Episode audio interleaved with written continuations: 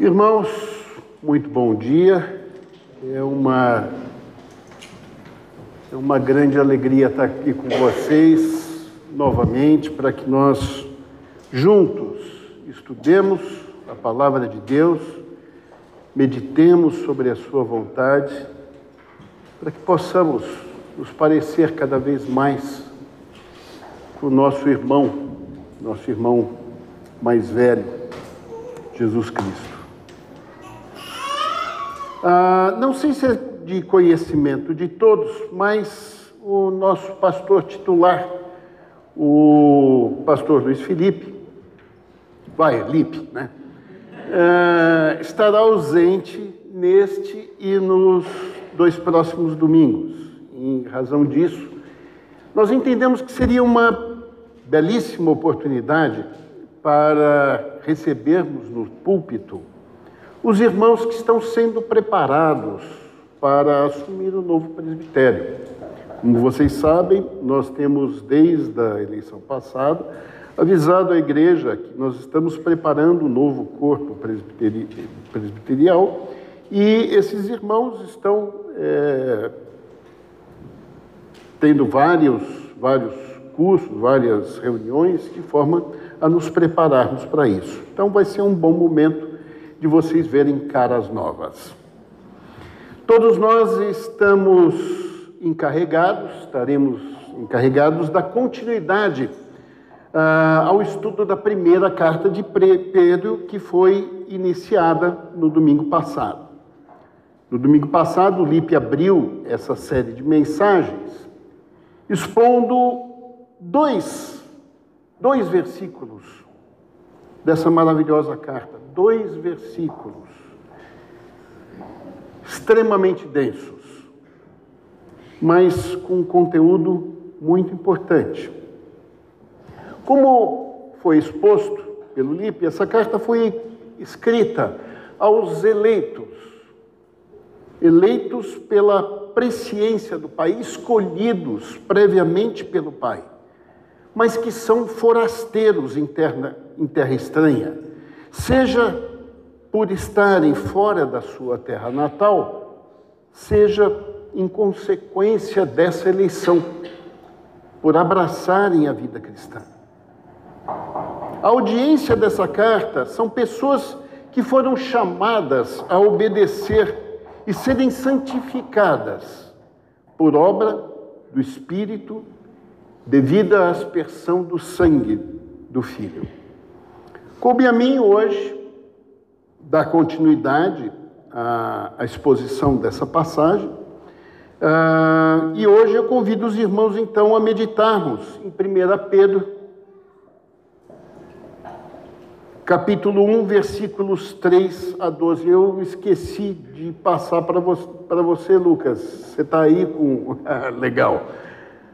Mas antes de iniciarmos essa nossa exposição, eu gostaria de orar juntamente com vocês, pedindo a intercessão de Deus, por meio do mesmo Espírito que inspirou essa carta, para que essa mensagem fale a nós, fale a nós hoje, da mesma forma que falou com os primeiros destinatários dessa carta, nossos antepassados, primeiros irmãos em Cristo a quem essa carta foi destinada originalmente. Vamos orar. Pai Todo-Poderoso, um grande, um grande tempo nos separa da redação dessa carta até os dias de hoje, Pai. Mas sabemos que a tua verdade percorre o tempo, Senhor, e ela nos é preciosa hoje.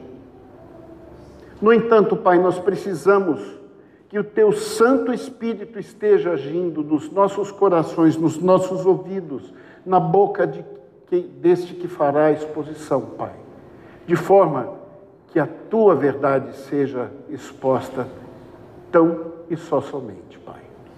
É isso que eu te peço, Pai, esteja conosco agora, para que nós possamos reagir à Tua palavra com mudança, com amadurecimento. E é isso que eu te peço, em nome do teu filho amado Jesus. Amém. Irmãos, eu fiquei muito feliz com a escolha da carta de Pedro como novo tema da, dos nossos estudos.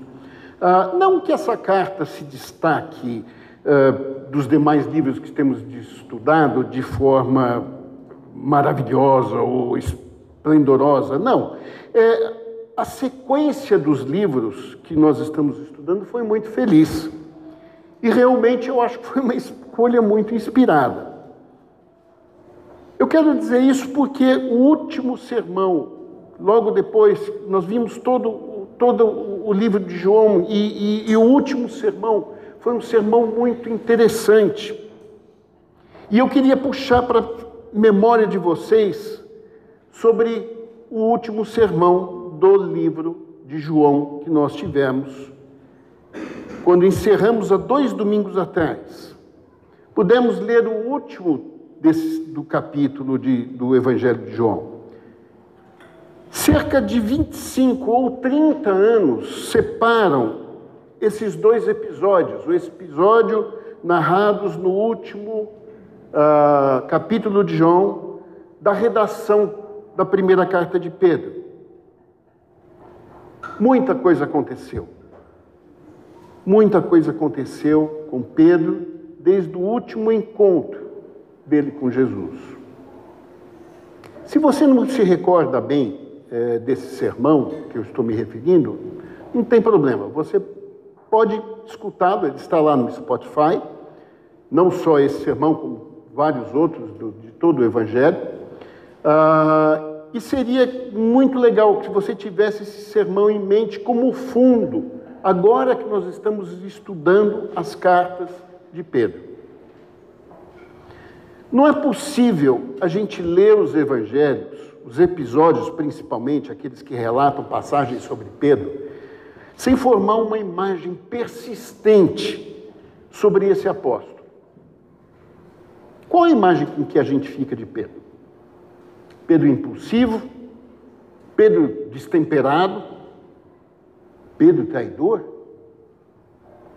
Mas agora, ao estudarmos essa carta, somos apresentados a um Pedro diferente daquele narrado nos evangelhos. Um Pedro bem diferente daquele seu estilo impulsivo, daquele seu estilo reativo, característico da sua juventude. Por que, que eu acho importante notar essa transformação? A passagem que vamos estudar hoje tem tudo a ver com as experiências de Pedro tem a ver com a sua conformação, com sua transformação, por obra e por ação do Espírito de Deus. Pedro, por causa da sua caminhada, nos ensina como o Espírito opera na vida, de, na nossa vida, na vida dos escolhidos. E baseado nessa compreensão, Pedro pode oferecer conforto, pode oferecer encorajamento para encontrarmos paz, seja em qual situação estivermos. Mas é importante a gente se lembrar que nós estamos falando daquele Pedro que negou a Cristo, mesmo depois de jurar que morreria por ele. Esse incidente, gente, é tão característico, tão, tão escandaloso, tão impactante que foi registrado nos quatro evangelhos. Aliás, aquilo que poderia ser uma péssima publicidade para Pedro é o atestado dessa transformação. Pedro escreve sua carta com autoridade, uma carta cuidando da igreja de Cristo, conforme a sua promessa feita em seu último encontro com Jesus. Escreve exortando, escreve encorajando os irmãos que viveram no passado, mas também a mim e a você que iremos estudar essa carta hoje. O poder do Espírito Santo, que produziu as mudanças na vida de Pedro, é o mesmo poder que age sobre nós e que tem conduzido a transformação, a conformação nas nossas vidas ainda hoje. E isso, isso tem que trazer uma esperança, uma esperança grandiosa na nossa vida. Porque se o Espírito de Deus soube conduzir a vida de Pedro, também saberá como conduzir a nossa vida. Não importa o ponto de largada, não importa o que você fez ou onde você está, pois aqueles que Deus escolheu, Ele separou para torná-los parecido com o seu filho, primogênito de muitos irmãos. Amém? Então vamos ler a passagem que o Espírito Santo inspirou a Pedro ao escrever sua carta. Para isso, em sinal de reverência, eu gostaria de pedir aos irmãos que leiamos a palavra de pé. Ah, vamos ler 1 Pedro 1, 3 a 12. Eu farei a leitura, vocês podem é, estar acompanhando ou pela imagem projetada ou pelas vossas Bíblias. Bendito seja o Deus e Pai do nosso Senhor Jesus Cristo, que, segundo a sua grande misericórdia, nos regenerou para uma viva esperança, mediante a ressurreição de Jesus Cristo dentre os mortos, para uma herança que não pode ser destruída, que não fica manchada, que não murcha e que está reservada no céu para vocês, que são guardados pelo poder de Deus, mediante a fé, para a salvação preparada para ser revelada no último tempo. E nisto, nisto vocês exultam, embora no presente, por um breve tempo, se necessário, sejam contristados por várias provações para que, uma vez confirmado o valor da fé que vocês têm, que é muito mais preciosa do que ouro perecível, mesmo aquele apurado pelo fogo, resulte em louvor, glória e honra na revelação de Jesus Cristo. Mesmo sem tê-lo visto, vocês o, vocês o amam. Mesmo não vendo agora, mas crendo nele, exultam com uma alegria indescritível e cheia de glória, obtendo o alvo dessa fé, a salvação da alma. Aliás, foi a respeito dessa salvação que os profetas indagaram e investigaram. Eles profetizaram a respeito da graça destinada a vocês, investigando qual a ocasião ou quais as circunstâncias oportunas que eram indicadas pelo Espírito, que também estava neles, ao predizer os sofrimentos que Cristo teria que suportar e as glórias que viriam depois desses sofrimentos. A eles e a nós foi revelado, não para si mesmo, mas para vocês ministravam as coisas que agora, anunciadas a vocês por aqueles que, pelo Espírito Santo enviado dos céus, lhes pregaram o Evangelho. Coisas essas que os anjos desejam contemplar. Obrigado, pode ser aceitado. Irmãos, conforme o Lipe explicou, mais detalhadamente, essa carta ela foi escrita para comunidades cristãs que estavam na região da Anatólia.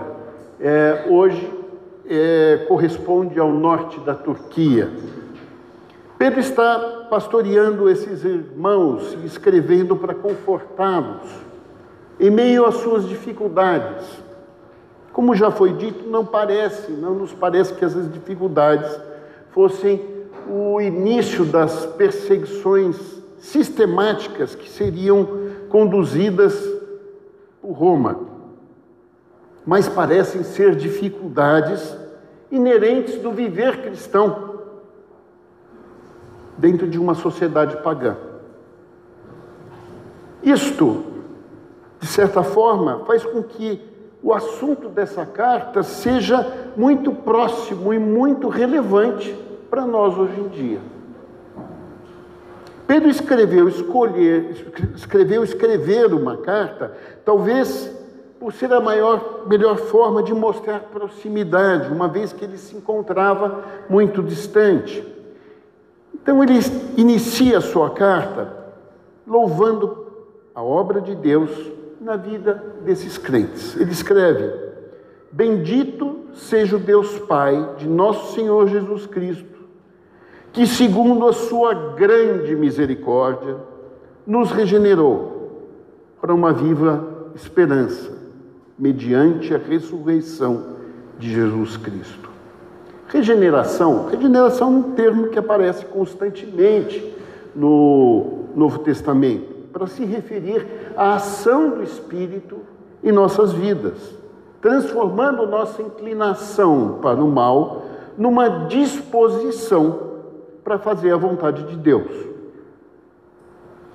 Ah, é o novo nascimento que ocorre como somos, quando somos justificados por meio da fé em Cristo Jesus. É uma obra de tal maneira radical que Paulo chega a dizer que uh, se alguém está em, está em Cristo, ele é uma nova criatura. Todas as coisas velhas se passaram e tudo se fez novo. Lembremos também que Jesus, próprio Jesus disse a Nicodemos que se ele não nascesse de novo, não poderia ver o reino de Deus. Essa abertura já denuncia que Pedro está tentando nos ensinar algo que é extremamente fundamental. Nem ele, nem nós somos os condutores da nossa fé, do nosso processo de salvação. Sim, aquele Pedro que não queria permitir que Jesus lavasse seus pés, Aquele Pedro que chegou a repreender Jesus quando esse revelou seu sacrifício vindouro. Aquele Pedro que prometeu defender Jesus a todo custo. Agora é ele quem está ensinando que quem precisa de condução, quem precisa de proteção, é ele mesmo. Então, Pedro louva a Deus por essa misericórdia, por essa obra divina, porque através dela nos concede um novo nascimento, nos concede essa regeneração. Com isso, Pedro está querendo mostrar simplesmente o seguinte: que Pedro não pode se nascer de novo, que Pedro não pode se regenerar a si mesmo. Ele não está parabenizando os irmãos uh, por fazerem boas obras e por isso merecerem uma regeneração. Não. Pedro louva a misericórdia de Deus, o favor de Deus, a sua compaixão, pois de fato entende que nós não somos merecedores dessa misericórdia. O que, que Pedro tem em mente quando faz isso? Pedro tem em mente a sua própria história. O que, que Pedro merece? Pedro merece o que nós merecemos: a ira de Deus. Mas Deus, em Sua misericórdia, apesar do que merecemos, nos concede um novo nascimento, uma regeneração. E isso, gente, não se trata de teologia aprendida em banco de escola. Não se trata de teologia de escola dominical, não.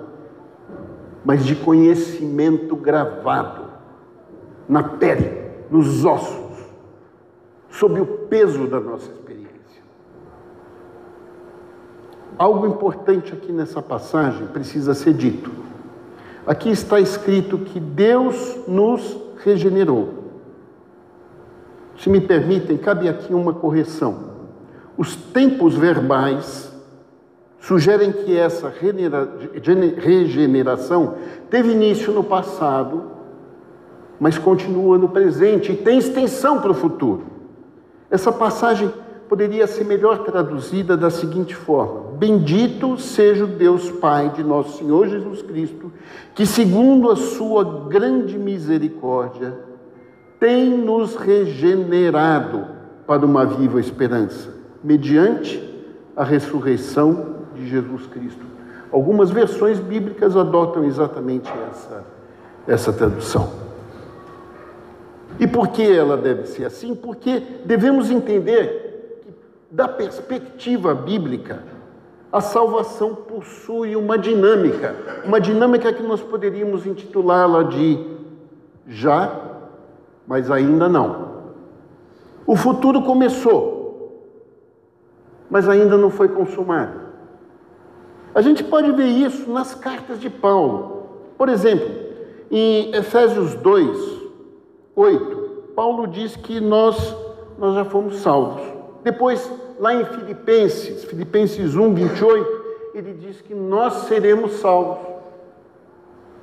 Vemos também o próprio Jesus em Lucas 11, 20, dizendo que o reino já veio. E no mesmo livro de Lucas 22, 18, que o reino ainda está vindo. Existem outras passagens que podem ilustrar essa dinâmica, mas nosso interesse aqui não é um interesse acadêmico, de fazer uma demonstração exaustiva, exaustiva.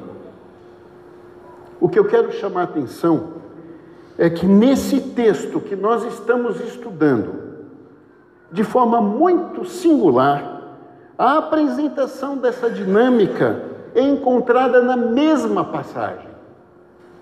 Nós vamos ver ao longo desse texto que estamos lendo uma série de expressões, de palavras, de tempos verbais, que vão enfatizar essa dualidade do tempo da salvação. Pedro vai se referir, por exemplo, à viva esperança, algo que está no futuro. E depois ele vai dizer agora por um breve tempo. E depois, mais à frente, salvação preparada para ser revelada. Essa combinação, essa combinação de, de futuro, presente, é intencional. Pedro deseja evidenciar isso porque ele quer dar uma nova perspectiva à nossa jornada, uma jornada dos crentes que Deus está transformando.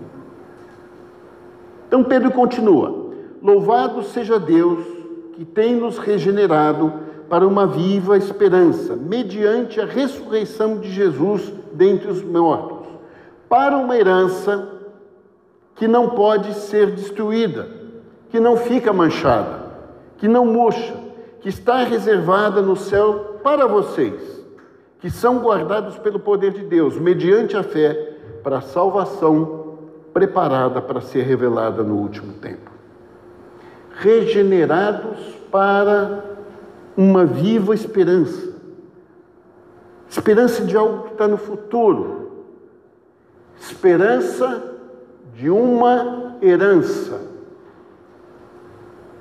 Imagine se você, como um herdeiro, você é um herdeiro de uma grande fortuna, de uma, de uma grande riqueza. Só que, como herdeiro, você é herdeiro hoje, né? mas terá que aguardar o momento que você vai receber essa herança. Algo pode te incomodar? Sim, pode, é, porque, querendo ou não, algo pode frustrar o recebimento dessa herança. Essa, essa riqueza poderá perder seu valor até o momento que você recebê-la, até o momento que você tiver posse dela. E é por isso mesmo que Pedro qualifica melhor essa, essa herança ele nos diz que essa herança está protegida contra a degradação. Ela é incorruptível, ela é incontaminável, ela é imarcessível. Palavra Almeida. Vocês querem aprender palavras novas? Leiam a Bíblia no Almeida. Ela é imarcessível, significa ela é imorchável. ela não murcha Além disso, ela está guardada num lugar fora de alcance da mão de ladrões, de governos, de quebradeira de banco ou de qualquer outro tipo de confisco ou de risco. Como é que você se sente sabedor que você é detentor de uma enorme herança e que essa herança está segura até o momento que você for recebê-la? Gente, eu tenho que me sentir o cara mais corajoso do mundo. Nada, nada pode me abalar. Vocês percebem? Embora essa herança seja uma herança futura, os efeitos dessa herança começam a ser sentidos hoje, começam agora na minha vida. Será que eu vou viver a vida com mais serenidade? Será que eu vou ter mais coragem? Como é que será a minha forma de lidar com a minha ansiedade? Quando Paulo fala, tudo posso naquele que me fortalece, Será que não é isso que ele tem em mente? Será que não é essa herança que ele tem em mente? Há uma concepção atual meio, meio estranha com relação à fé. A gente acredita meio que fé é uma questão de fechar os olhos, de cerrar os dentes e acreditar em coisas impossíveis porque alguma autoridade inquestionável diz que é preciso fazer isso. Gente, não é isso. O salto de fé não é um salto para escuridão, não é um salto para superstição.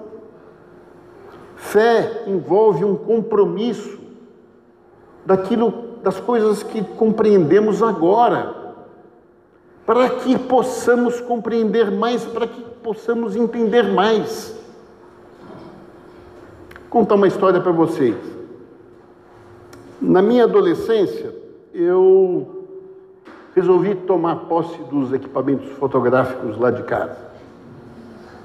Fiz um curso de fotografia e comecei a tirar foto adoidado tirava foto de tudo que me interessava. Em especial, o que me interessava são, eram paisagens. Eu gostava muito de paisagem. Pores do sol, é, montanhas entre nuvens, pastos verdejantes entre colinas. Mas, sinceramente, o resultado das fotos era meio decepcionante. Toda aquela natureza exuberante,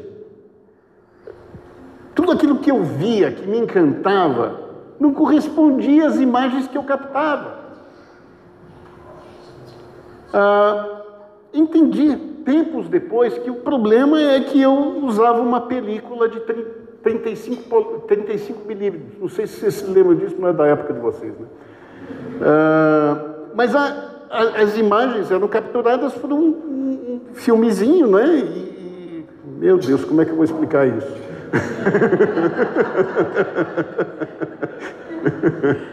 é, tinha um negócio chamado filme que a gente. é, eu entendi então que por conta disso, por causa desse processo mágico, maravilhoso e tal, enfim, é, é, o, o, o, campo de captura era muito pequeno. Ah, as imagens exuberantes que eu via não podiam ser expressas, não cabiam dentro daquele filme. Toda a beleza, tudo aquilo que eu via que me encantava estava para além das bordas daquele pedacinho de filme. Mas grandes fotógrafos, grandes fotógrafos sabiam como superar esse problema, superar essa limitação. O que, que eles faziam? Ao invés de tentar capturar toda a imagem, eles capturavam elementos essenciais, elementos especiais daquela cena. E, por meio de alguns enquadramentos criativos, eles sugeriam o que era o restante das imagens. Nós desfrutamos diariamente de bênçãos. bênçãos que são frutos da nossa conversão. A esperança da vida eterna, novos relacionamentos na família de Deus, relacionamentos significativos, um novo propósito de vida. Ainda assim, nós somos presenteados presenteados com coisas que acontecem nas nossas vidas que não tem muita explicação. São pequenos presentes de Deus para nós no nosso viver, principalmente em momentos muito difíceis. Eu vou chamar isso de pequenos milagres, pequenos momentos da intervenção divina na nossa vida, mostrando o seu amor, mostrando o seu interesse por nós. Pedro, Pedro une esses elementos. Ele pega esses elementos para formar um quadro maior. Ele une toda a nossa experiência com aquilo que ele também viu, com aquilo que ele também testemunhou, para nos fazer perceber que todos esses indícios apontam para uma promessa muito maior. Essa herança reservada para nós. E ele diz que essa herança está reservada para nós, que somos guardados pelo poder de Deus mediante a fé para a salvação preparada para ser revelada no último tempo. Bem, mas do que Deus nos guarda? De decair, de perder nossa fé. Porque, porque se dependesse dependesse de mim, dependesse de nós, nós já teríamos perdido a fé no dia seguinte, no instante seguinte. Perdido por causa do nosso imediatismo. Ah, está demorando muito. Volta de Cristo, Putz, não acontece nunca. A vida do crente é muito difícil, muito chata. Vida boa, vida boa é aqui e agora. Não interessam essas coisas futuras. Não é assim que muitas vezes nós somos tentados a pensar? Por isso, de nada, de nada adiantaria a Deus nos salvar se Ele também não nos guardasse. A ação protetora de Deus sobre nós nos anima a permanecer mediante a fé em Jesus Cristo, na confiança do poder de Deus. Ele não só é quem nos regenera, mas também que nos guarda com esse poder. Por esse poder, ele nos preserva até o dia da redenção, até o dia que podemos entrar de posse dessa herança maravilhosa. Pô, Flávio, eu não entendi direito. Ah, eu aprendo tudo quanto é lugar que a gente já é salvo, eu já não sou salvo. Na perspectiva humana, eu diria que a resposta é sim, mas também não. No início do nosso chamado, por meio do sacrifício de Cristo, nós já fomos salvos da culpa do pecado. Isso quer dizer que Deus não nos trata mais como pecadores. Nesse momento a gente entende pela fé que fomos resgatados pelo sacrifício de Jesus. Não existe mais condenação sobre nós. Somos novas criaturas. Isso tem um impacto permanente na nossa vida. Nós fomos adotados por Deus e somos agora cordeiros com Cristo. Mas ainda somos pecadores. Sim. E agora nós estamos sendo, sendo salvos do domínio do pecado. Esse processo nós chamamos de santificação. Mas, para minha alegria, essa santificação é conduzida pelo Espírito Santo. Não sou eu que conduzo isso, porque eu não tenho força, eu não tenho vontade de ser santo. Não queremos ser santificados. Santificação dói, santificação incomoda, é chata. Nesse processo, em que o Espírito de Deus age na nossa vida, nós estamos sendo conformados para sermos a imagem de Cristo. para deixarmos a nossa identidade para trás. Nossa fé, nesse momento, é lapidada, é purificada, é depurada de forma que ela se torne mais preciosa do que ouro, como diz Pedro. Mas nós ainda vamos ser salvos da presença do pecado nas nossas vidas, na ressurreição e na glorificação de Jesus Cristo. Esse é o estágio final. É o estágio final da salvação, quando receberemos finalmente a nossa herança. Até lá é o poder de Deus que nos segura, que nos protege de cairmos, fortalecendo a nossa esperança nessa herança, mediante a fé no poder, no poder que ressuscitou Jesus Cristo.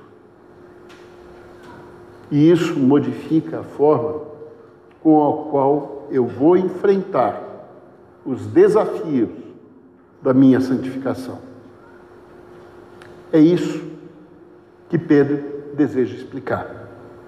O cara que negou Jesus Cristo, que fugiu acovardado, que presenciou a ressurreição, que viu o derramar do Espírito sobre a igreja, que foi preso por pregar a palavra, que foi libertado por um anjo, nos inspira a mirar na grande herança que nos aguarda, como ele mesmo faz.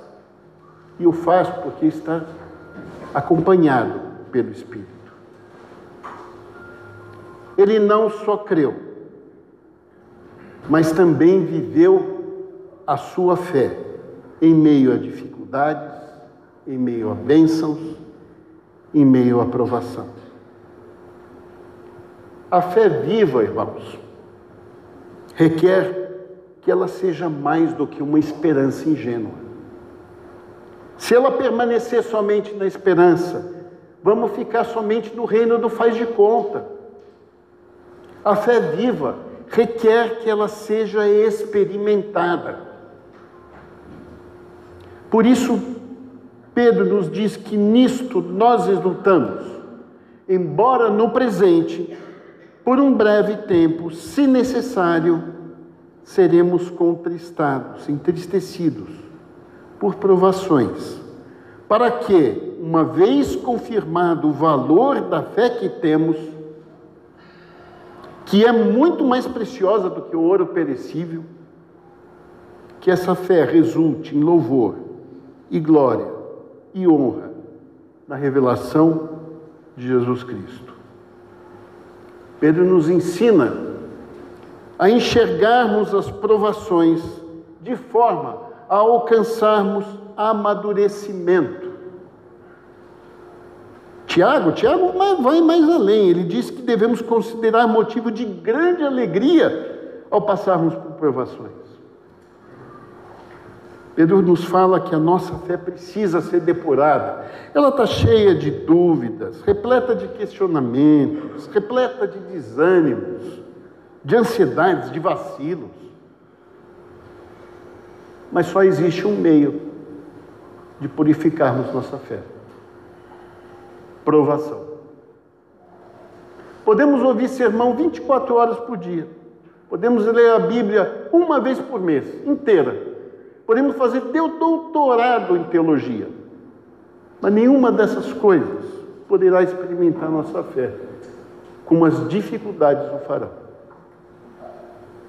As dificuldades nos fazem admitir a nossa vulnerabilidade, nos mostram a transitoriedade das certezas terrenas que possamos usar para nos garantir. Nos lembram que nós somos forasteiros, estrangeiros nessa terra. E por breve tempo, inúmeras dificuldades podem nos ocorrer. Podemos sofrer hostilidades, hostilidades de sermos cristãos. Podemos perder entes, entes queridos, podemos ser, podem ser doenças, demissões, problemas financeiros. Não importa o que seja essas coisas não podem roubar a exultação, a alegria da salvação. A certeza inexorável que Deus está no controle e, no fim, todas essas coisas colaboram para o bem daqueles que são eleitos. Afinal, o alvo de Deus é que essa fé resulte em louvor, glória e honra na revelação de Jesus Cristo. Muitas vezes, irmãos, usamos a igreja como local de lamber feridas. Eu não estou dizendo que nós não devemos cuidar uns dos outros. Não estou dizendo que é, nós devemos nos ajudar, porque devemos isso a Cristo. Nós devemos nos amar, porque fomos amados primeiros por Deus. Mas muitas vezes eu vejo algo depressivo. Parece que temos um fascínio pela dor. Uh, usamos a dor como forma de chamar atenção, nem que seja pela exposição das nossas feridas.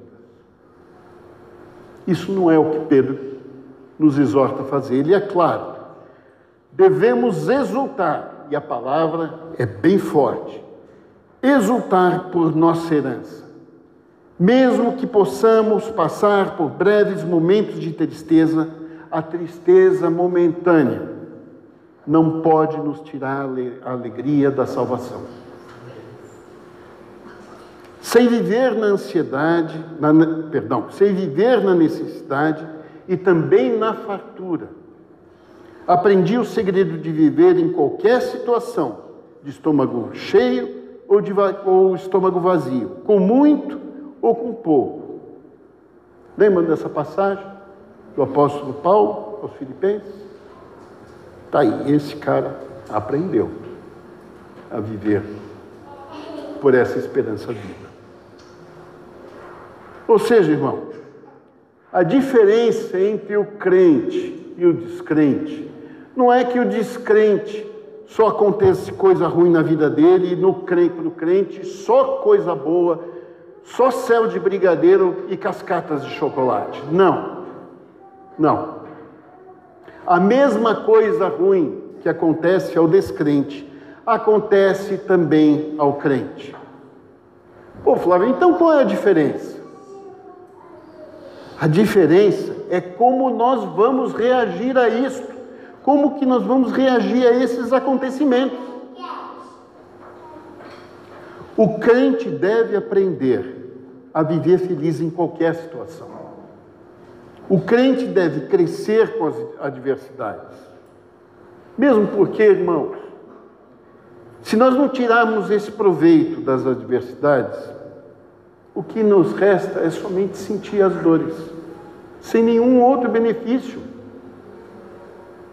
O resultado dessa fé, além do principal, que é a salvação da nossa alma, é a alegria indescritível e cheia de glória que Pedro nos convida a experimentar. Fé confirmada, que para Deus vale mais do que ouro. Imagine se Deus tivesse que escolher entre fortalecer nossa fé e nos dar tesouros. O que será que ele escolheria? Qual seria a decisão dele? Óbvio, né? Mesmo sem ver a Cristo, vocês os amam, vocês o amam. Dá continuidade, Pedro continua a carta. Mesmo não o vendo agora, mas crendo nele, exultam com uma alegria indescritível e cheia de glória, obtendo o alvo dessa fé, a salvação da alma. Pedro viu e Pedro andou com Jesus a quem amou mas seus leitores, a quem ele escreve, e nós também, não pudemos conhecer Cristo pessoalmente. No entanto, eu me lembro aqui da bem-aventurança prometida por Jesus, naquele episódio de Tomé, que aqui se cumpre, mesmo sem ter visto a Cristo ou tocado nas feridas dele, somos alcançados pela felicidade da salvação. E Pedro, Pedro exulta, Pedro exulta junto com eles e exulta junto com nós. Toda vez que vemos o frutificar da fé em alguém, na vida de alguém, exultamos de alegria. Toda vez que vemos o milagre da conversão, desabrochar em uma nova vida. Lembramos de nós mesmos e da nossa peregrinação. Pedro então encerra essa perícope, nos dizendo que foi a respeito dessa salvação que os profetas indagaram e investigaram. Profetas que profetizaram a respeito dessa graça, investigando qual a ocasião ou quais as circunstâncias oportunas que eram indicadas pelo Espírito de Cristo, que também neles estavam, ao predizer os sofrimentos que Cristo teria de suportar e as glórias que viriam depois desses sofrimentos. Glórias que viriam por esse sofrimento, implica também nas glórias produzidas por nós, seguidores de Jesus, ao suportarmos essas provações, comprovando genuinamente assim a nossa fé. Sofrimentos e a glória dos santos dessa forma podem ser entendidos como parte do plano de Deus e incorporados à glória de Jesus. Aos profetas, continua Pedro, a eles foi revelado que não para si mesmo, mas para nós, ministravam as coisas que agora anunciadas a vocês por aqueles que o Espírito Santo, enviado do céu, nos pregaram o Evangelho, coisas que até mesmo os anjos desejam contemplar. Irmãos, com essa condução, com essa condução maravilhosa, Deus está realizando algo tão importante que toda a criação assiste impressionada nem mesmo os anjos. Seres celestiais, acostumados com coisas grandiosas, podem esconder o seu espanto, desejando, pelo menos, contemplar a obra que Deus tem feito em nossas vidas. Eu não vejo outra forma de responder a essa passagem, senão por uma, uma oração de louvor agradecendo a Deus por tal imerecida graça. Vamos orar?